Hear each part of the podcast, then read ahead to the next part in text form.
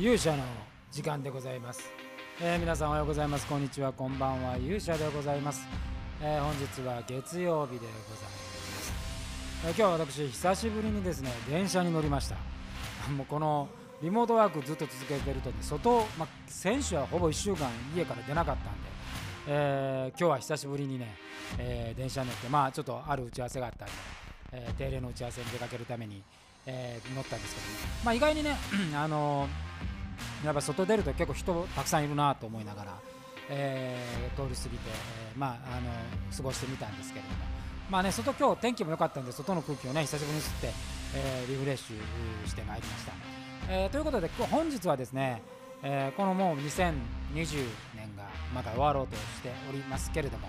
まあ、2021年に向けてね今魔界がやるべきことって何だろうみたいなそんなお話をしたいと思います。それでは皆さんしばしお耳を拝借いたします。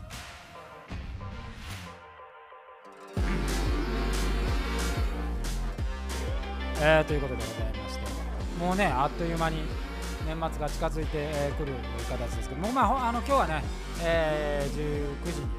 えー鶴姫伝説のねもう第47話までやってまいりました。まあ現在魔界が最後の話が67話なんでまあ言ってもあと20話あるんですけどね、えー鶴姫の視点で追っかけていくっていうことで、まあ、YouTube で展開してますのでぜひ皆さんご覧いただきたいと思います。360度魔界 VR は明日、えー富士山麓ロケ第3弾になりますけども正解ダンスをね上げてみたいと思いますんで、えーこれもぜひ期待していただければと思います。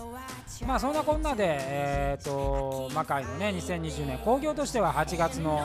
興行で、えーまあ、幕を下ろして、まあ、来年ねどの時期に、え復活するかということなんですけど、まあ、この、まあ、いわゆる公演のね、まあまあ、とはいえ今年言っても昨日あの志田君と打ち合わせしたんですけど、まあ、都合5回ねまあ、12ヶ月があると、まあね、例年12回とすれば、まあ、5回は魔界の公演はあったので、まあ、そういう意味ではよくやったなとは思うんですけども、まあ、来年どういう形になっているか。でとはいえ、まあ、静止してる時間もありますし多分8月からね今大体3ヶ月経ってるんですけども、えーまだ目処を立ててないっていう意味ではね、まあ、本当に長い期間になりますし、えー全然会ってないメンバーもいるようになるんですけどおそらくまあ、この魔界のこの停止、これはまあ魔界だけじゃなくて、2021年、見える風景はだいぶ世界の風景ね、変わると思うんですよね。だから多分2019年の頃のプランとか、2019年の頃のそのものというのね、魔界に限らず、えーもう随分景色は変わっていくんだろうなと。いずれまああの公演がねできるようには私も毎回言ってますけど全然なると思いますしそういう復活する時期はあると思うんですけれども、まあ、そこで展開されるものは中身はね相当変わるんじゃないかなまあもと言えばプレイヤーが変わるんじゃないかなというような気がしております。魔界も2021年に向けて、まあ、8月まあ言っても正式に言うとあの本編で言うと3月のね「ステアワイ・トゥ・ヘブン」がラストなんで、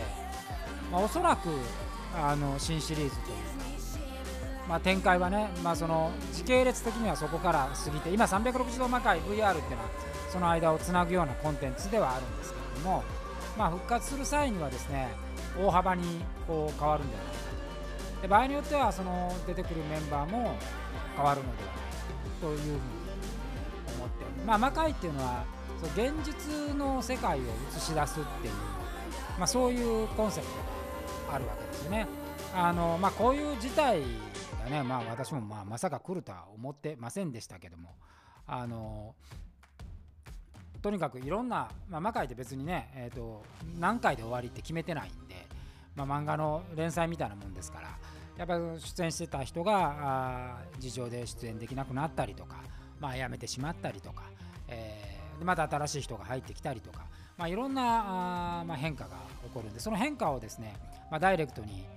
取り入れていこうというふうに思ってるんですけど今まではどちらかというとですね、えーそのメンバーを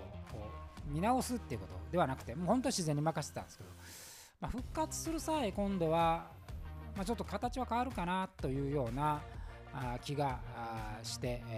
おります。えー、それはまあ、まあ、この誰かを変えるとかっていうことを前提に話をしてるわけではなくてあの本当に細かいこのこのコロナの間に、どういう状況がねみんな復活するときにコンディションになってるかっていうのはちょっとまあ予測がつかないんで予測がつかない流れの中でこう予測こう物事をね組み立てられないんでその時点のコンディションっていうものをね大事にしてえそしてこのここのコンディションっていうのはまあ私のこう頭の中のコンディションもあるんでそのこう今ネオイザナギを作ったり360度魔界 VR を作ったりあの創作活動そのものはどんどん進めてるんで、まあ、その時に必要なやっぱりこうスキルというか必要なものっていうのがね変化は起こるわけですよ。